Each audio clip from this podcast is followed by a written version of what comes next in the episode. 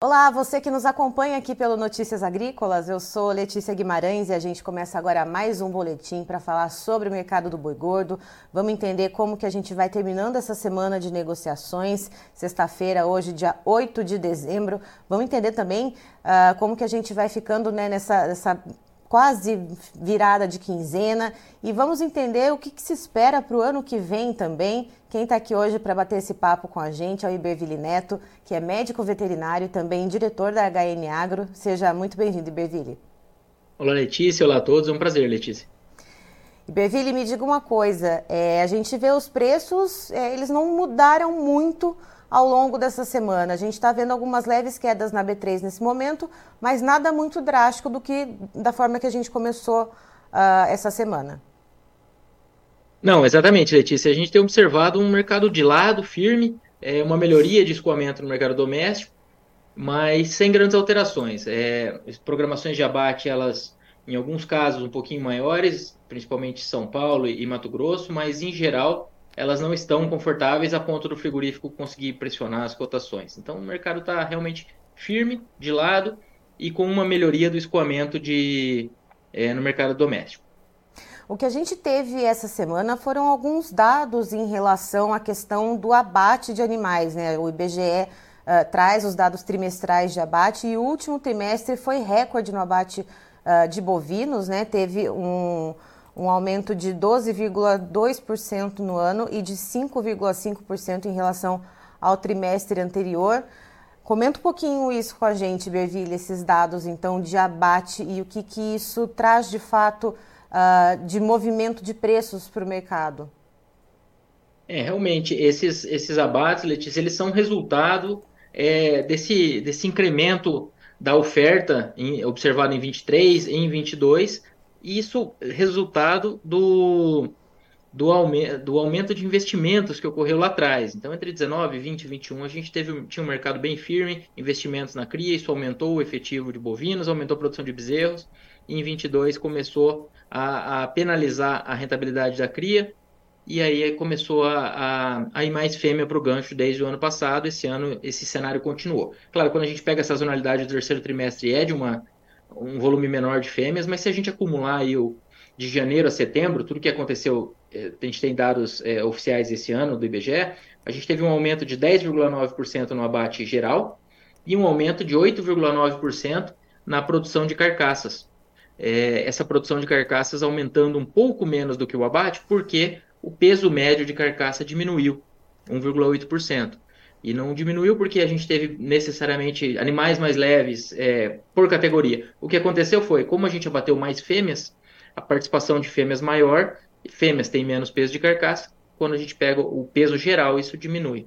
Tá? Então a gente tem é, essa, essa movimentação a, a participação de fêmeas até setembro foi de 42,4%, frente a 38,1% no mesmo período de 2022. Então, é, isso vem é, confirmando o que a gente tem observado no dia a dia, tem observado é, ao longo do ano, e a, a, pró a, própria expectativa do mercado era de, de ser um ano de maior oferta de fêmeas. Né? Isso vem, vem se confirmando. E aí, quando a gente vê esse cenário uh, desses abates de fêmeas nesse ano, a gente vê é, esse ciclo pecuário caminhando, né, no ritmo que ele deve caminhar, o que, que a gente pode esperar para o ano que vem? Né? Como que fica essa questão uh, dos bezerros, né? como que fica essa questão do investimento em tecnologia, como que o pecuarista olhou para isso nesse ano e o que, que isso deve se refletir para 2024? Letícia, é, em relação à participação de fêmeas que a gente ponderou aqui, é 42,4% até setembro. É, na fase anterior do ciclo pecuário, a fase de baixa anterior, a, a maior participação de fêmeas ocorreu em 2018, foi de 43,2%. Agora a gente está com 42,4%. Ou seja, estamos próximos do pico de participação do ciclo anterior. É, lá em 2003, 2013, se a gente voltar no, no outro ciclo ainda, a gente teve uma participação ali próxima de 44%, 43,8%. É, o que, que eu quero dizer com isso? Eu quero dizer que a gente está no patamar próximo dos picos de participação de fêmeas anteriores. Não, não que esse patamar seja algo que sempre se repete de maneira exata, mas é uma referência. E outro ponto que, que eu acho que é, é muito relevante é, é a gente acompanhar o que, que aconteceu com o rebanho de matrizes de corte nos últimos anos e o investimento até em ATF. Então, quando a gente pega entre 2021 e 2022, é, houve uma, um aumento de 0,2% do rebanho de matrizes de corte, ou seja, estabilidade. Só que a participação das fêmeas inseminadas, esses números são do CPE e das BIA, a participação de matrizes de corte inseminadas caiu de 26% em 2021 para 23,5% em 2022. Deixou, o que, que eu quero dizer com isso? Em 2022, a gente tinha praticamente o mesmo rebanho de matrizes, só que um pouco menos de investimento. Aqui a gente usou IATF, mas isso acaba ocorrendo é, em outros aspectos da, da, produção de cria. Então, se a gente tinha o mesmo efetivo de, de fêmeas de corte com menos investimento, espera-se que a oferta de bezerros diminua. E a estação de monta de 22, que foi a, a que eu citei aqui, ela são os bezerros nascidos em 23 e que serão desmamados em 24. Então, na nossa leitura, o que a gente tem de informação hoje, a gente espera uma oferta de bezerros um pouco menor em 2024 frente ao observado em 2023, bezerros desmamados. Tá? Isso pode colaborar com um cenário de preços mais firmes para reposição e, é, por sua vez, melhorando um pouquinho a rentabilidade da cria e de, tirando fêmeas da, do gancho, tirando é, a atratividade, atratividade não, tirando é, esse descarte de fêmeas ou tirando o ritmo desse descarte de fêmeas, isso pode colaborar um pouco com o mercado do boi gordo, tá? Não acreditamos que a oferta de bezerros vai enxugar demais no ano que vem, mas deve ser, na nossa visão, um pouco menor do que a de 2023. Ou seja, é aquele comecinho, aquele início né, da, da, da, da come, do começo da mudança, né? Início do começo. É, essa, essa combinação não, não ficou muito boa, mas é, é, é, bem esse princípio, né, Iberville? Essa coisa incipiente de começar a enxergar a mudança do ciclo?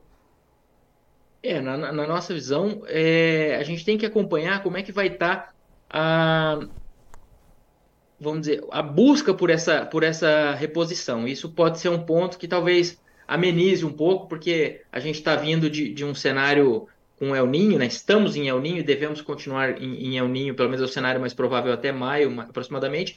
Isso tende a afetar a capacidade de suporte das pastagens, já tem afetado fortemente, mas talvez o ânimo do comprador. E talvez isso é, acalme um pouco é, essa possível recuperação de preços do bezerro. Mas, em nível de oferta, em, do lado da oferta, a gente espera uma oferta um pouco menor.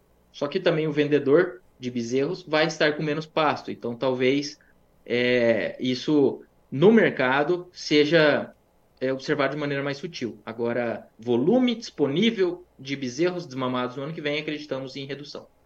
E aí você falou nas pastagens, ontem conversando com uh, o Gustavo Machado da Stonex, e a gente trouxe a questão da, da, da disponibilidade de milho para o ano que vem, que isso é um ponto de atenção. Uh, já que a gente tem todo um atraso no plantio da soja nesse ano, a gente pode ter um atraso e até diminuição uh, na produtividade do milho safrinha do ano que vem. Isso também entra nessa conta, Iberville? É, quando a gente fala do, do milho, Letícia, eu acho que aí a gente já está pensando. É, entra na conta do boi do ano que vem, sem dúvida, mas eu acho que já, o efeito já, a gente já vai estar tá sentindo ele possivelmente mais é, de, de meados do ano para frente, porque esse ano, com a relação de troca muito atrativa que a gente teve é, em maio, de maio a julho, ali acima de 4,5 sacas por arroba, considerando São Paulo, a gente teve é, investimentos ali em terminação mais intensiva. Então, o semi-confinamento é, ele aumentou um pouco esse ano, aumentou até de maneira relevante, é, enquanto o confinamento deu aquela diminuída, se a gente considerar os números do IMEA como referência, por exemplo. Então, para o ano que vem, talvez a gente não tenha esse, essa relação de troca tão atrativa se esse cenário de preços mais firmes para o milho se confirmar. E a gente tem diversos pontos que levam nessa direção. Né? A gente tem um, um, uma safrinha ainda que não foi mexida na estimativa de, de, de números da safrinha para o milho. E na última vez que a gente teve um El Ninho forte, como temos observado esse, é, ou pelo menos próximo, é, foi em 2015 e 2016 que a safrinha caiu 32% a sua produtividade na comparação com o ciclo anterior. Não estou falando que a nossa expectativa é de uma queda de 30%, mas é, tem espaço na nossa visão para que esses números de safrinha sejam ajustados negativamente. E Beville, é, em relação ao mercado físico, o que, que a gente pode ver nos próximos dias? Né, agora que a gente está no dia 8 de dezembro, estamos nos encaminhando então para uma virada de quinzena na próxima semana. O que, que a gente pode enxergar então para esse setor? É, no, no cenário aqui da segunda quinzena, normalmente a gente tem uma diminuição da busca por, é, por boiadas por parte da indústria, porque o pico de, de, demanda ocorre ali Natal e Ano Novo, mas dezembro como um todo é um mês de demanda boa no mercado de, de carne, porque a gente tem pagamento de salários, depois tem o pagamento dos décimos terceiros em meados de dezembro, depois tem as festas. Então é um mês, é, de maneira geral, um mês bom, mais de maneira mais homogênea. Só que o frigorífico ele vem comprar esse gado até meados de, de, de dezembro, né? Então, dali em diante, costuma diminuir o, o volume de negociações, o ritmo de, de abates, tudo dá uma acalmada. Só que o, não necessariamente isso deve gerar queda de preços, por quê? Porque, por outro lado, o pecuarista também sai das vendas. Então, a gente tem, normalmente, na segunda quinzena de dezembro, um cenário mais calmo mesmo. Então, essa seria a nossa expectativa. Não um cenário frouxo, mas um cenário dando uma é, uma calmada, um mercado mais gelado, é, é o que está no nosso radar por enquanto. Olha só, temos algumas participações aqui no nosso chat do YouTube. O Adrian Martins Ferreira mandando um bom dia de Havaiandava, São Paulo, com sol razoável e umidade no solo. Moacir Luciano, bom dia para vocês e bom trabalho. Bom dia, Moacir. Bom trabalho para você também, para todos nós, para todos vocês que nos assistem também. E o Ricardo Ribeiro, qual é a tendência de preço para o boi gordo no Rio Grande do Sul para dezembro e janeiro próximos, Iberville? Rio Grande do Sul. Bom, Rio Grande do Sul, eu diria que a gente tem essa, essa expectativa é, de um mercado sustentado, né? E aí meio que olhando o mercado como um todo. No Rio Grande do Sul, que a gente tem normalmente de, de destaque um pouco diferente é essa saída de animais no, no segundo semestre para o plantio, saindo das passagens de inverno para o plantio da, da safra, né? Mas para o começo do ano que vem, eu diria que a gente tem expectativa de preços firmes é, em linha com o que a gente espera para o cenário nacional. Nada muito discrepante regionalmente na nossa leitura pensando e levando em conta essa chuvarada, né, essa, essa questão do, do, do estado do Rio Grande do Sul está praticamente debaixo d'água ali há meses. Uh, isso pode afetar em alguma coisa a questão do vigor das pastagens, a questão da nutrição dos animais? É, isso acaba, é, claro, dentro de um certo limite, isso varia regionalmente, né, mas dentro de um certo, de um certo limite, é, acaba beneficiando essa qualidade das pastagens, mas como o, estado já está vamos dizer, chuvas têm sido o problema pelo, pelo oposto né, do que tem acontecido em Brasil Central e região Norte. Então, eu diria que é, não é algo que está mudando muito aí a, a vamos dizer, não, não, o que vai chover daqui para frente não vai mudar muito as expectativas. Eu acho que as expectativas elas acabam se desenhando mais com base no maior volume de gado que está relacionado no Brasil Central. Se a gente tivesse uma seca no sul, aí a gente poderia ter uma pressão do lado de oferta mais regionalmente. Agora, de maneira geral, eu acho que o que, o que essas chuvas fazem ali, fora nos, nos lugares, nos locais onde elas estão excessivamente altas, né? O que elas fazem acaba, acaba sendo uma possibilidade de retenção, o que acaba sendo um pouco mais positivo para a arroba. E também deixa a bola mais para o lado do campo do pecuarista? É, a, a, época de, de safra, realmente o pecuarista tem um pouco mais de, de poder de barganha. Né? Um pouco mais não, né? A, a conversa muda bem. Ele manter os animais nas pastagens é uma possibilidade a custo baixo e, e colocando arrobas, enquanto o, o gado de confinamento tem aquela data para sair e a, e a situação é muito mais específica. Então, o produtor no segundo semestre, e a gente pode ver o que aconteceu, por exemplo, é, lá em 2021, aquele caso de BSE atípica lá, o, o, o que aquela sangria que foi no mercado. Agora, no, no começo é, agora, no último caso que ocorreu em época de safra, o impacto foi relativamente menor. Tá certo. Iberville, muito obrigada pela sua participação aqui com a gente. É, opa, temos aqui ó, um elogio à PPM. Não sei quem é, mas está falando aqui, ó, show de análise. Parabéns, HN Agro. Obrigado, obrigado. Um Contem fã. conosco e obrigado pelo comentário. Muito obrigada, Viberville. Uma ótima sexta-feira para você para todos nós. Um abraço. Até mais.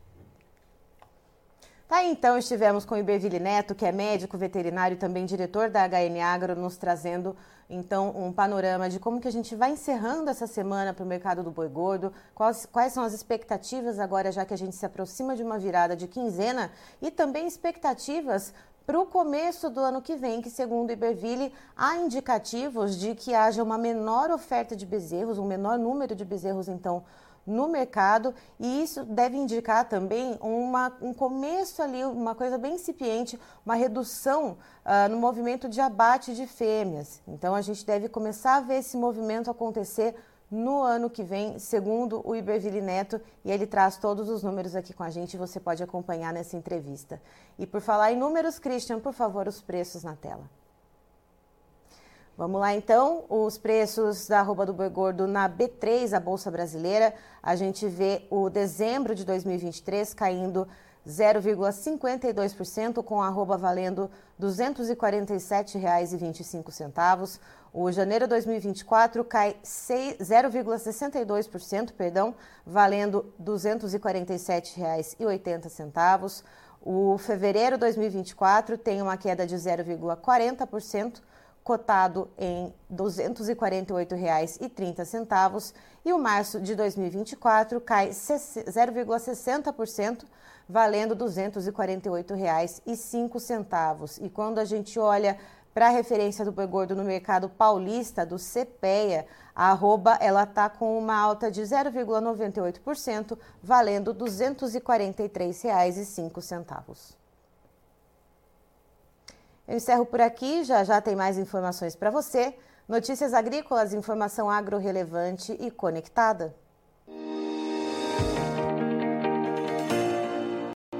Participe das nossas mídias sociais no Facebook Notícias Agrícolas, no Instagram, arroba Notícias Agrícolas e em nosso Twitter, arroba Noteagri. E para assistir todos os vídeos, se inscreva no YouTube, na Twitch, no Notícias Agrícolas Oficial.